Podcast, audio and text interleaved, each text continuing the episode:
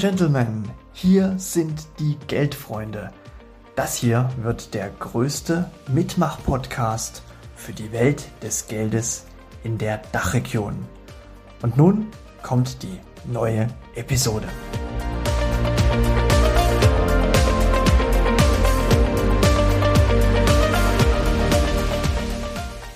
Hi, ich bin der Axel, Axel Karl aus Leipzig.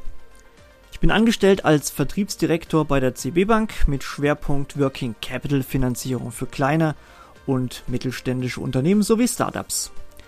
Das machen wir zum Beispiel mit unserem Full Service Factoring. Die CB Bank ist ein Genossenschaftskind, also Teil des genossenschaftlichen Finanzverbundes der Volks- und Raiffeisenbanken. Was sind meine Hauptaufgaben dabei? Ich nenne mich selbst Liquiditätsbringer.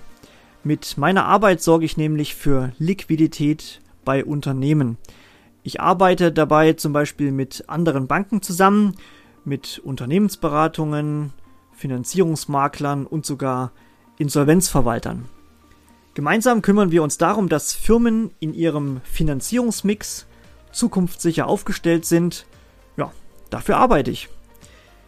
Nebenberuflich bin ich übrigens noch als Dozent in der Aufstiegsfortbildung für angehende Fachwirte aktiv und unterrichte dabei mehrere Module aus dem großen Bereich Personal, Qualifikation und Kommunikation.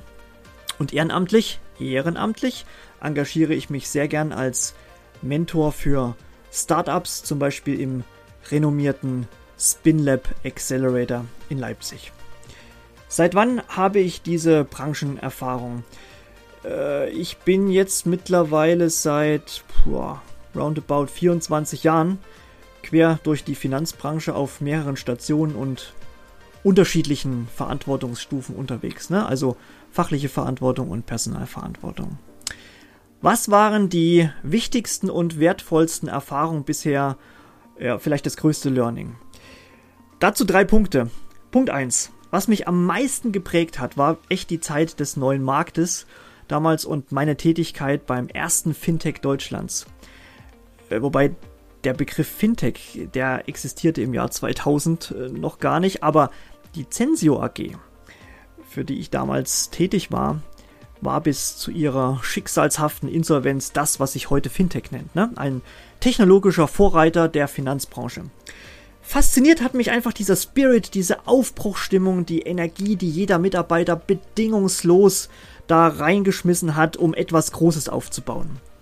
Das Learning daraus war, wenn man seiner Zeit voraus ist, ja, und das Geschäftsmodell schneller ist als das Mindset der Kunden bzw. die Entwicklung des Gesamtmarktes in der Gesellschaft, ja, dann bekommen auch Investoren kalte Füße und es gehen ruckzuck die Lichter aus. Man realisiert aber, dass man Landebahnen für UFOs gebaut hat. Also das heißt, man hat eine Basis für die Zukunft gelegt. Und auf diese Erfahrung und Entwicklung bauen aktuell einige sehr bekannte Big Player der Finanzindustrie auf. Und ich denke, darauf kann man dann rückblickend schon wieder ein bisschen stolz sein. Eine weitere wertvolle Erfahrung ist das Thema passende Unternehmenskultur. Ich habe ja also neben der Startup-Erfahrung auch Konzern- und mittelständische Familienbetriebserfahrung ähm, in Finance und Banking und äh, ich habe da so einiges erlebt, ja. Ich sage mal so, was für Mitarbeiter relevant ist, wird auch für Kunden sichtbar. Stichwort motivierte, zuvorkommende Ansprechpartner, die schnelle Entscheidungen treffen äh, und zügig auch mal Herausforderungen klären können. Das wirkt sich natürlich auch auf die Kundenbeziehung aus und ist mitentscheidend, ob man schreiend wegrennt, also wenn man kann, oder ob man nachhaltig, langfristig orientiert mindestens ein Win-Win generieren kann. Dritter Punkt. Kein Marktteilnehmer ist überall gut, hat alles, kann alles und so weiter. Ich habe mir äh, ja mit den Jahren ein sehr erfolgreiches Netzwerkdenken entwickelt. Was man alleine nicht schafft, schaffen mehrere gemeinsam. Das deckt sich übrigens auch perfekt mit der ureigenen Genossenschaftsidee. Ich alleine habe ein Instrument für bestimmte Töne und Klangvariationen äh, im Orchester. Die Finanzierung von Unternehmen zum Beispiel gelingt aber nur im großen Konzert. Und so habe ich gelernt, Kooperationen äh, einzugehen bzw. einfach in Kooperation zu agieren. Das ist für alle Seiten erfolgreicher. Was möchte ich nun konkret den Hörern empfehlen? Lasst euch beraten. Macht euch vor wichtigen Geldentscheidungen ein eigenes Bild und holt auch eine zweite, dritte, vierte Meinung ein. Ausschließlich der eigenen Internetrecherche zu vertrauen, reicht einfach nicht aus. Das kann böse nach hinten losgehen. Vertrauen muss man in Menschen. Die Technik macht den Rest. Dieses Vertrauen baut man mit Kommunikation auf, und zwar auf allen Ebenen. Elektronisch, ja, vor allem jedoch über den direkten persönlichen Kontakt. Gerade beim Thema Geld ist Vertrauen das A und O. Es gibt leider viel zu viel Player, die nach vorne raus super Marketing machen, ja, und sich perfekt in Szene setzen. Ja, leider mehr Schein als Sein, denn hinter den Kulissen hakt und klemmt es bei den Prozessen. Die handelnden Personen zeigen auf erschreckende Weise andere Facetten.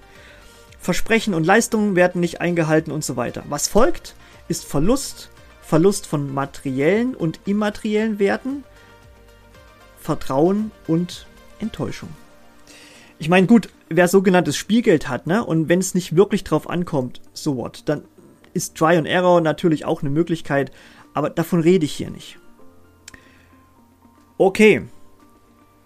Ich freue mich, wenn für euch mein Input Inspiration und Mehrwert ist und bin fest davon überzeugt, dass das auch so bei meinen vielen anderen Geldfreunden so sein wird, die alle folgenden Podcast-Session hier pitchen. Pinkt mich gern an, wenn ihr ein Thema habt, wo ich möglicherweise weiterhelfen kann. Am besten auf LinkedIn. Das ist mein virtueller Coworking Space. Ansonsten findet ihr auch eine Menge weitere Kanäle, um mit mir in Kontakt zu treten. Tschüss, ciao und Servus.